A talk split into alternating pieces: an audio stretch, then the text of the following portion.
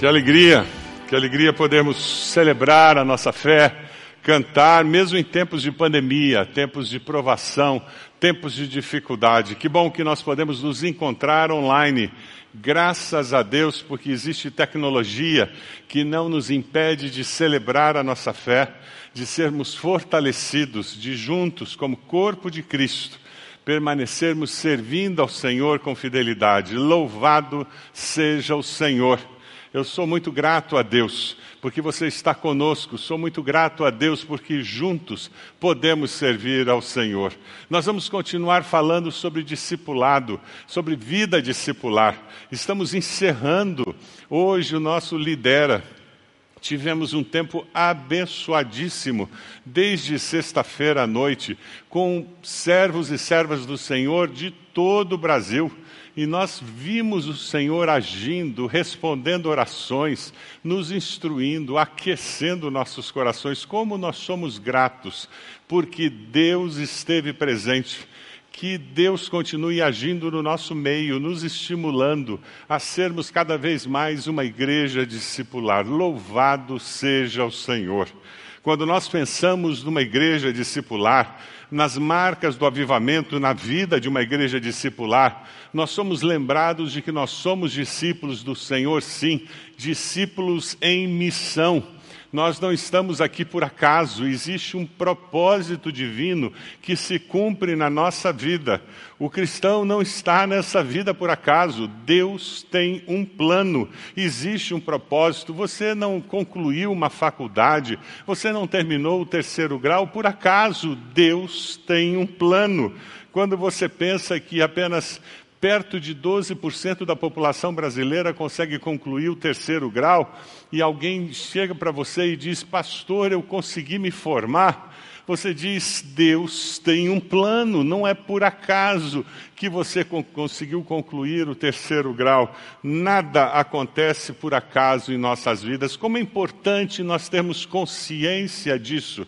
O Salmo 139 nos diz que quando estávamos sendo tecidos no ventre da nossa mãe, aquelas células estavam se multiplicando de uma maneira incrivelmente rápida, maravilhosa, e algumas células escolhendo ser cérebro, enquanto outras decidiam ser pé e outras decidiam ser um órgão vital.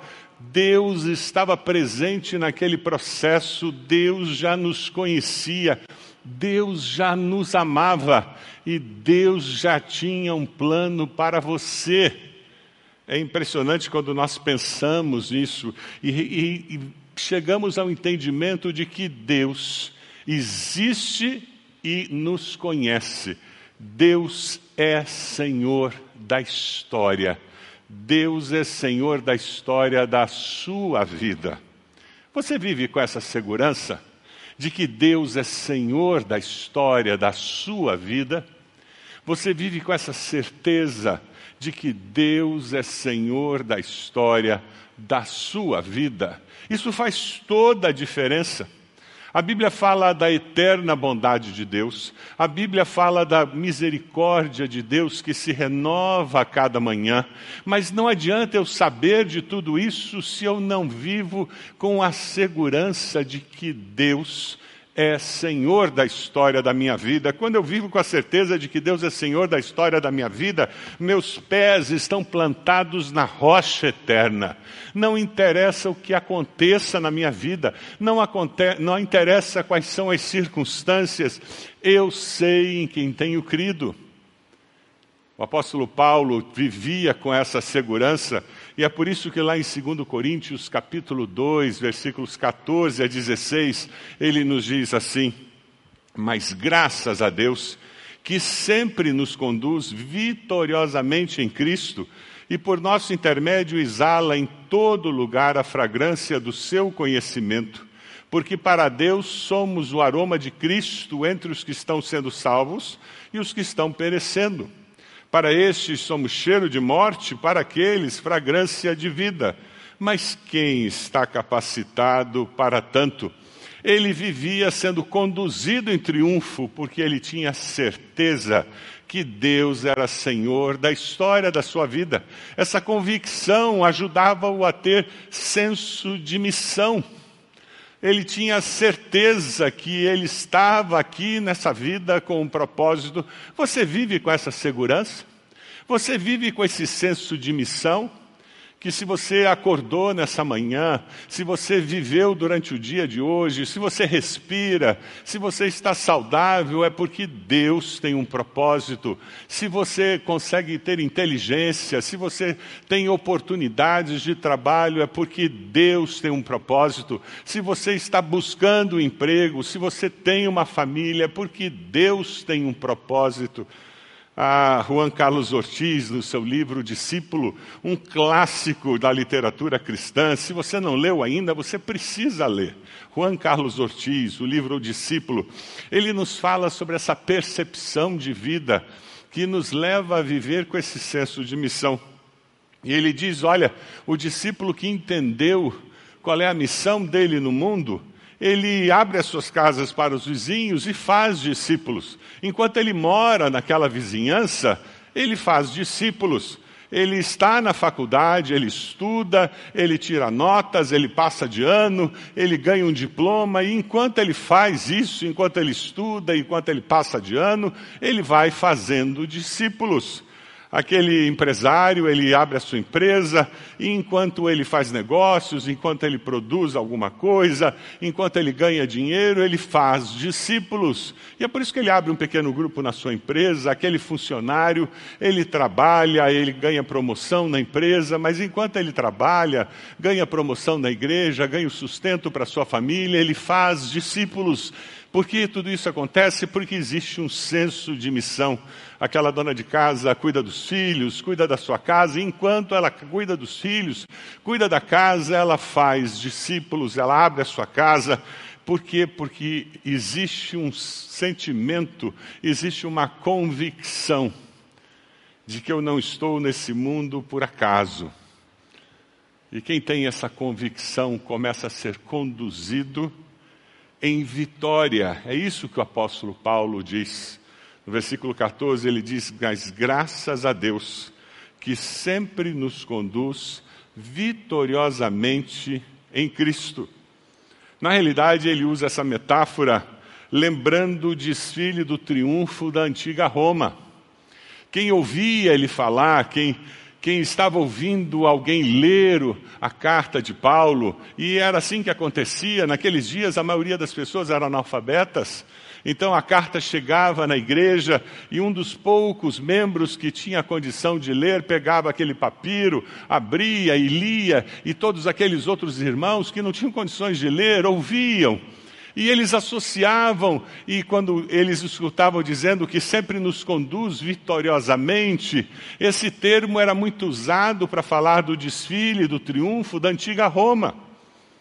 Era um dia de muita importância. Talvez uma pessoa presenciasse apenas uma vez esse desfile de tão importante que ele era. Apenas um general romano que cumprisse determinados requisitos poderia participar de tamanha honra, receber tamanha honra. Para poder participar do desfile de triunfo e ser honrado assim, o general ele precisava ter sido comandante no campo de batalha, ele precisava ter conquistado uma região e pacificá-la completamente. As tropas vitoriosas precisavam ter retornado ao lar e pelo menos cinco mil inimigos deveriam ter morrido no campo de batalha. E ele precisava ter conquistado uma vasta extensão de território. É interessante porque os historiadores relatam de uma maneira muito, muito detalhada como era esse desfile. Eu queria contar para vocês o que acontecia. Imagine as ruas de Roma, até o Capitólio, o centro político da, da época, as ruas cheias de pessoas, todos ansiosamente esperando, porque era o dia do desfile. E de repente, eles começavam a avistar, na frente do desfile, os funcionários do Estado e do Senado. Os políticos da época começavam a caminhar pela rua, Depois, atrás deles, vinham os trompetistas tocando suas trompetas muito, com muita força. E logo depois, o que foi trazido de valor da área conquistada era exposto à população. Por exemplo, Tito, que conquistou Jerusalém, ele trouxe o candelabro de sete braços, a mesa de ouro do templo, as trombetas de ouro do templo. Então, aquelas coisas valiosas que tinham sido conquistadas eram expostas à população.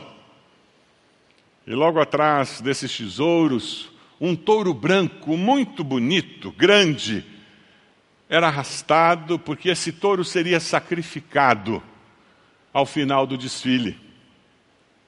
Atrás do touro vinham os escravos. Aqueles que foram trazidos cativos, gente comum e os príncipes estavam sendo arrastados. Atrás deles, músicos com suas liras, seguidos pelos sacerdotes, com seus incensários exalando um doce perfume que todos que assistiam na rua podiam perceber que estava chegando o grande momento, porque o general iria passar. Em um carro com quatro cavalos, ele de pé, vestido com uma túnica vermelha bordada com palmas de ouro, recebia toda a honra e com um cetro na mão e um escravo que sustentava a coroa de Júpiter sobre a sua cabeça. Atrás do carro do general vinha uma carruagem com a sua família, que também era honrada naquele momento. E finalmente, atrás da carruagem com a família do general, vinha o exército. O exército que ele liderara, gritando: Venci! E o exército vinha repetindo esse grito de guerra: Venci! A multidão gritava, a multidão perdia-se naquele, naquela êxtase da vitória e da grandeza de Roma.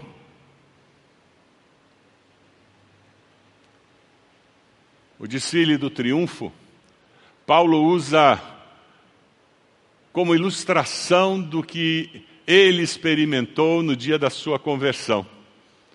Quando de perseguidor ele se transforma em perseguido, quando de um homem que dependia das suas obras para ser aceito por Deus, ele descobre que através da morte de Cristo Jesus seus pecados são perdoados e ele percebeu-se amado e aceito por Deus. Para Paulo, seu desfile do triunfo começou na estrada de Damasco e continuou sem cessar através de todas as suas viagens e o seu martírio em Roma. O processo da vida cristã é o nosso desfile de triunfo. Aleluia! O processo da nossa vida cristã é o nosso desfile de triunfo. E o seu desfile de triunfo quando começou? Quando foi que você iniciou essa caminhada, recebendo a honra de ter tido a vitória contra o pecado e contra a morte? Quando você começou a ser conduzido por Cristo Jesus na direção da terra celestial. Que dia que isso aconteceu? Ainda não aconteceu? Você precisa arrepender-se dos seus pecados, confessar Jesus como Senhor e Salvador, e experimentar a nova vida que há em Cristo, e iniciar essa caminhada sendo transformado pelo poder de Deus e conduzido pelo Espírito Santo de Deus para a vitória. O desfile do triunfo faz parte da caminhada cristã de todo aquele que conheceu Jesus como Senhor e Salvador. Em triunfo, e é assim que o Senhor deseja nos conduzir. Em triunfo, é assim que o Senhor deseja que você viva. É por isso que quem segue a Jesus, é discípulo de Jesus, é otimista. Enfrenta uma pandemia como essa sem se desesperar, porque tem confiança naquele que controla a história das nossas vidas. Você confia no Deus que controla a história da sua vida?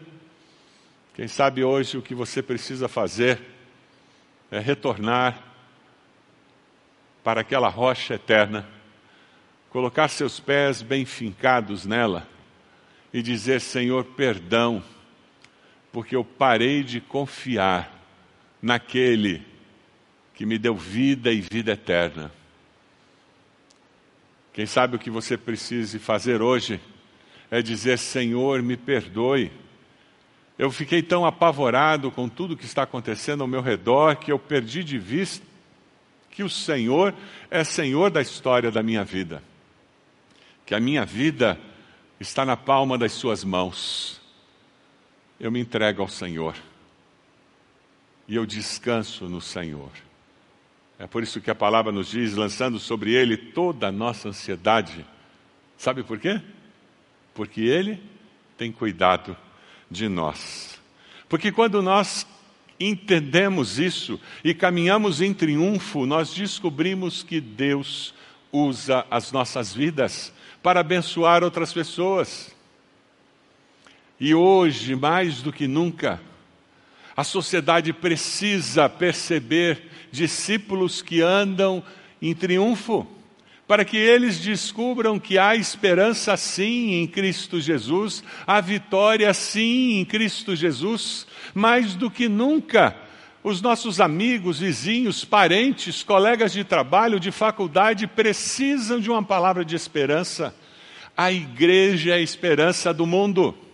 Você que é a igreja é a esperança do mundo. Você tem as palavras de vida eterna. Você pode exalar um perfume que traz esperança para aqueles que estão perto de você. É assim que o apóstolo Paulo continua falando com aqueles cristãos em Corinto, versículo 14. Ele diz: E por nosso intermédio exala em todo lugar a fragrância do seu conhecimento.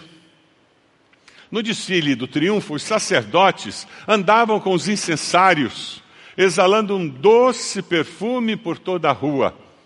Quem já foi católico, ah, talvez tenha visto isso. Ainda existem igrejas católicas que usam incensário.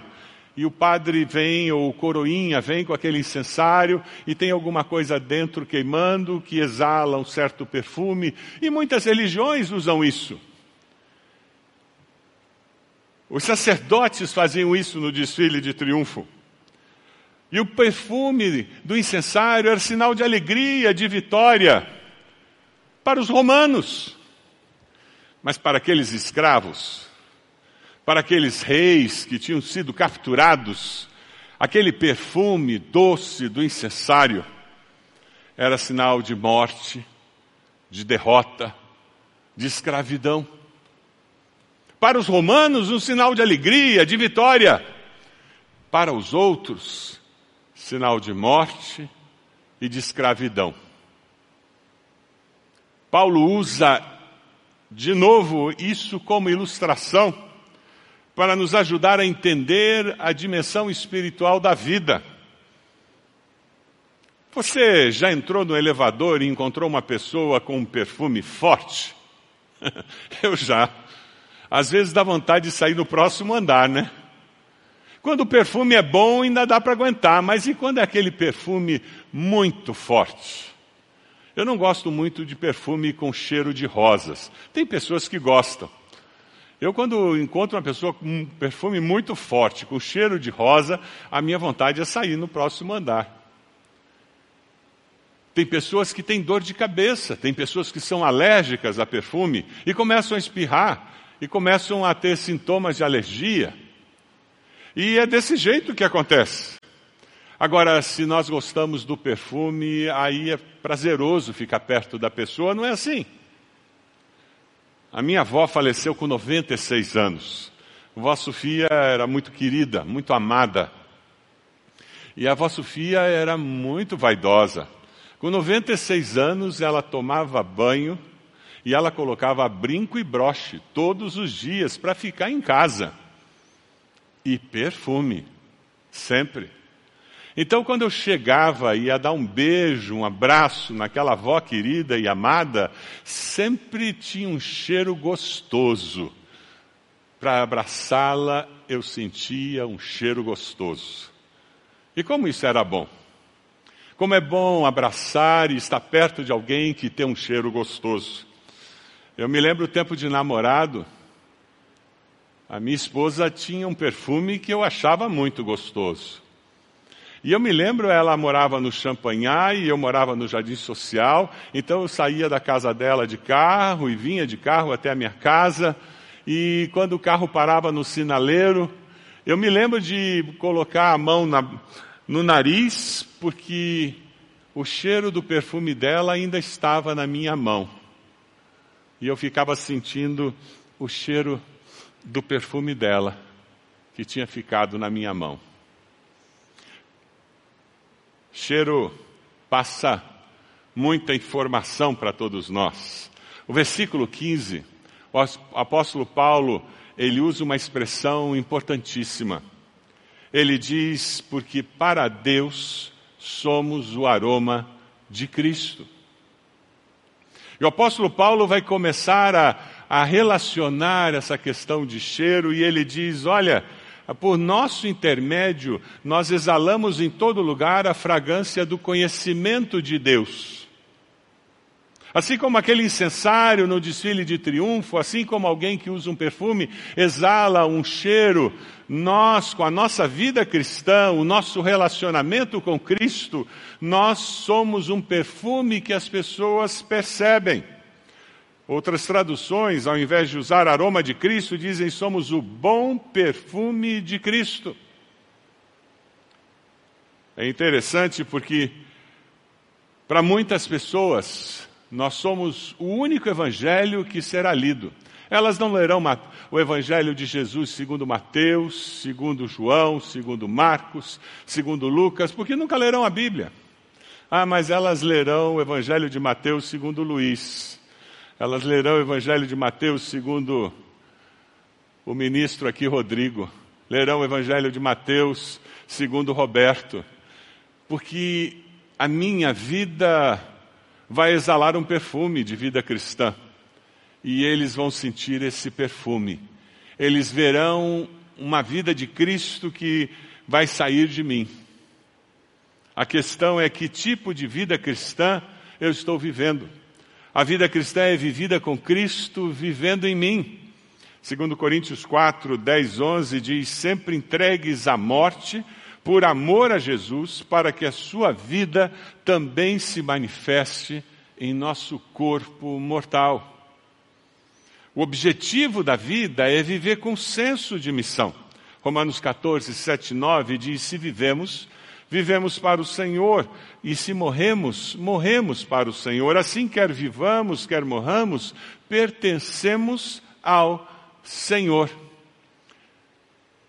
O apóstolo Paulo começa então a trabalhar aquela questão de que os romanos sentiam o cheiro do incensário e para eles era alegria, aqueles escravos, aqueles reis que foram presos, sentiam o cheiro do incensário e aquilo era profunda tristeza.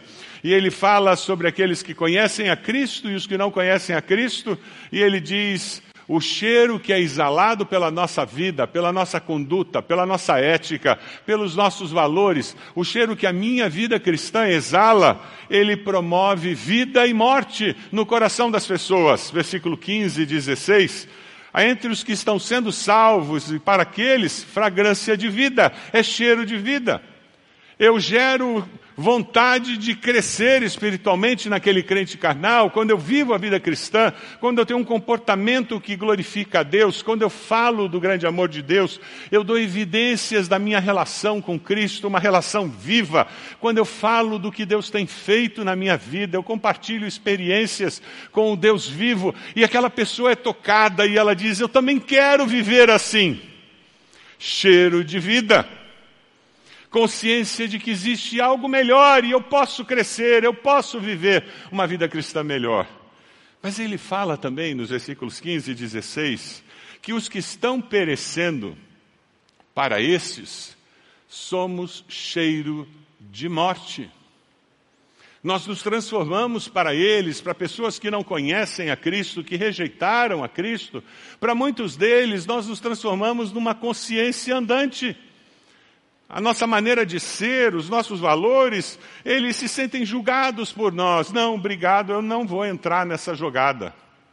Eu não vou entrar no, no bolão da loteria. Não, não, não vou fazer o grupo, não. Eu não, não jogo. Não, não, não, não, eu não vou sair, não. Eu não vou me envolver nesse adultério. Eu sou fiel à minha esposa. E para eles, as nossas respostas, o nosso comportamento, não, desculpa, mas eu não aceito o suborno.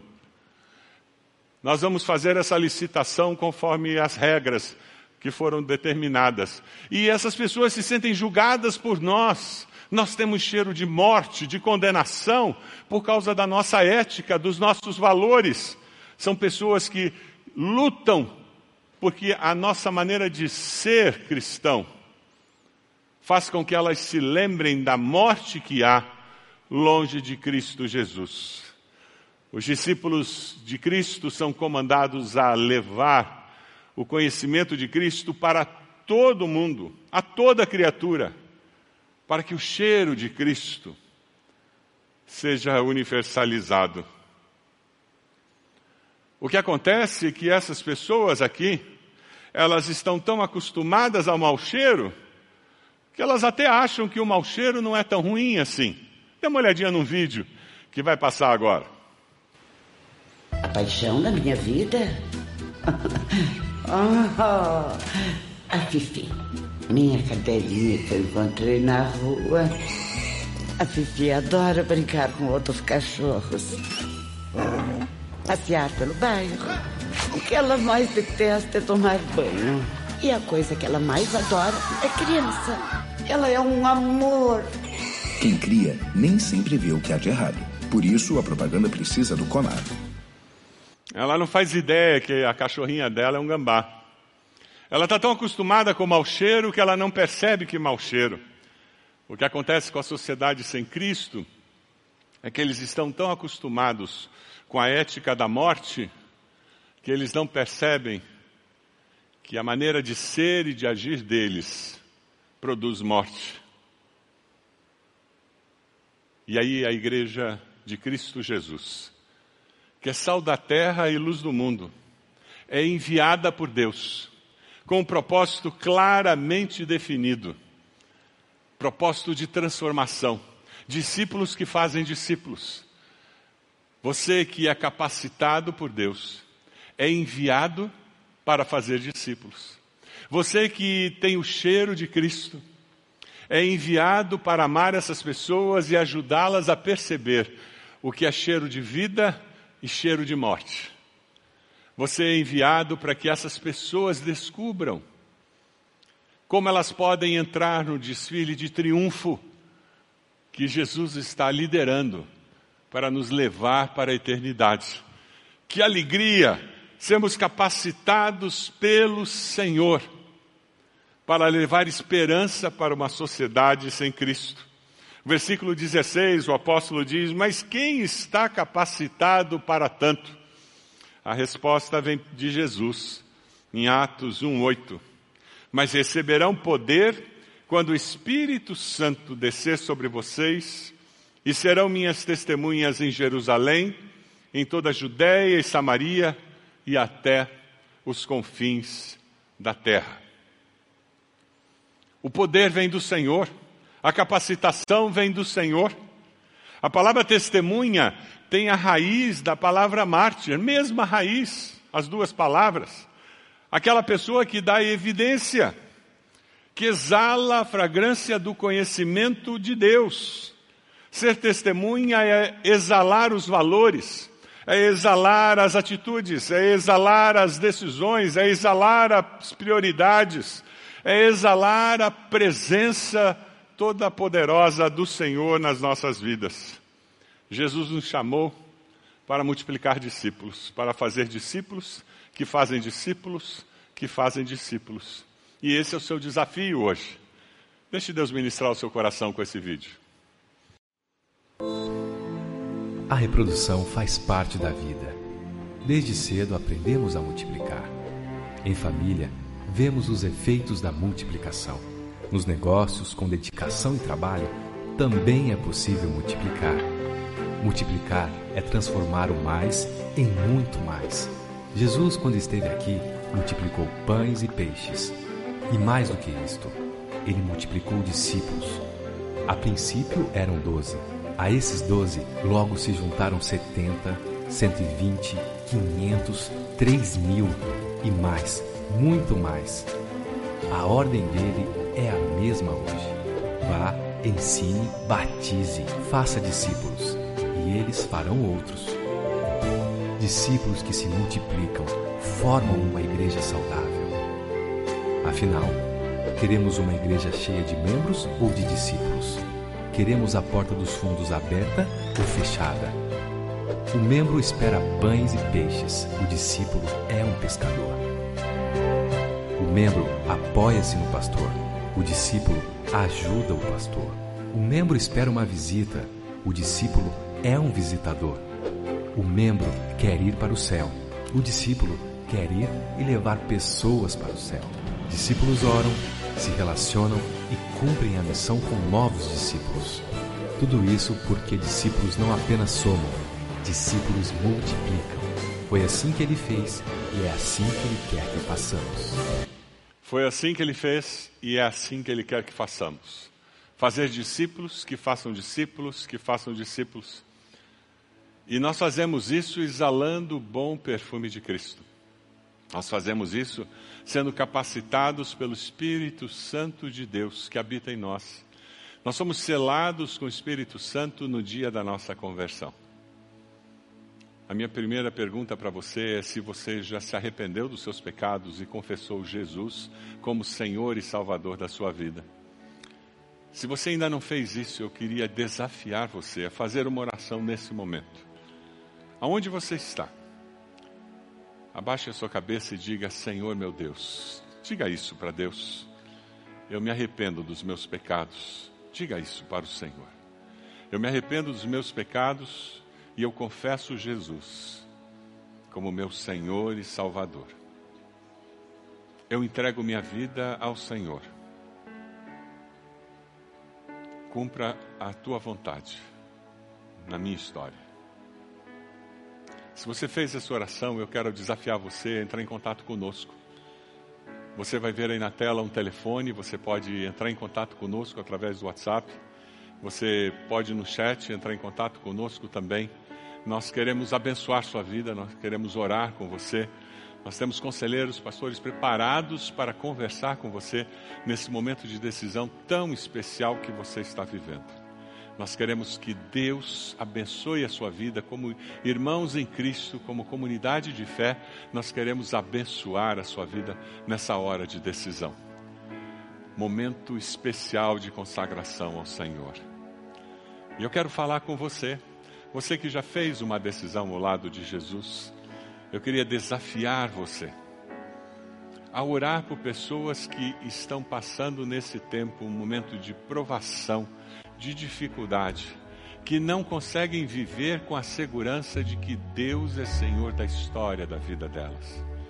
Pessoas que vivem ansiosas, aflitas, temerosas por causa do Covid, por causa da insegurança na área da saúde, insegurança na área da economia, insegurança na área da educação.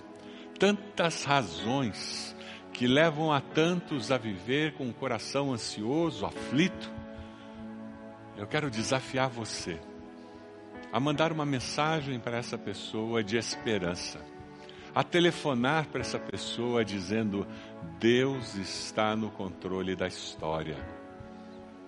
Às vezes dá a impressão que não está, mas Ele está, porque Deus é Senhor. Você faz isso? Se você vai fazer essa essa ligação, eu quero que você entre no chat agora e diga: Eu vou ligar. Mande essa mensagem no nosso chat. Nós vamos orar por você. Diga aí no chat: Eu vou ligar sim. Eu vou entrar em contato com alguém. Eu vou falar que Deus está no controle da história, da vida dessa minha irmã, desse meu amigo, desse meu parente. Eu vou dizer para ele que Deus está no controle e que Deus vai agir. Deus vai conduzi-lo vitoriosamente, porque Deus é Senhor. Você pode mandar um texto muito conhecido que talvez a pessoa conheça. Mande o Salmo 23, Salmo 121. Quem sabe um outro texto que para você tem muito significado. A igreja leva esperança para aqueles que estão ao redor. E quem sabe você precisa de esperança hoje. Quem sabe você está com o coração desesperançado. Quem sabe você está aflito. Eu queria convidar você a ajoelhar-se aí na sua casa. Eu vou me ajoelhar aqui e eu queria convidar você a colocar-se de joelhos, para que nós juntos pudéssemos orar ao Senhor. E você vai humilhar-se na presença do Senhor e lançar sobre Ele toda a sua ansiedade, sabendo que o Senhor está cuidando de você. Você pode fazer isso? Coloque-se de joelhos aí na sua casa. E nós vamos orar ao Senhor. Senhor nosso Deus, nosso Pai,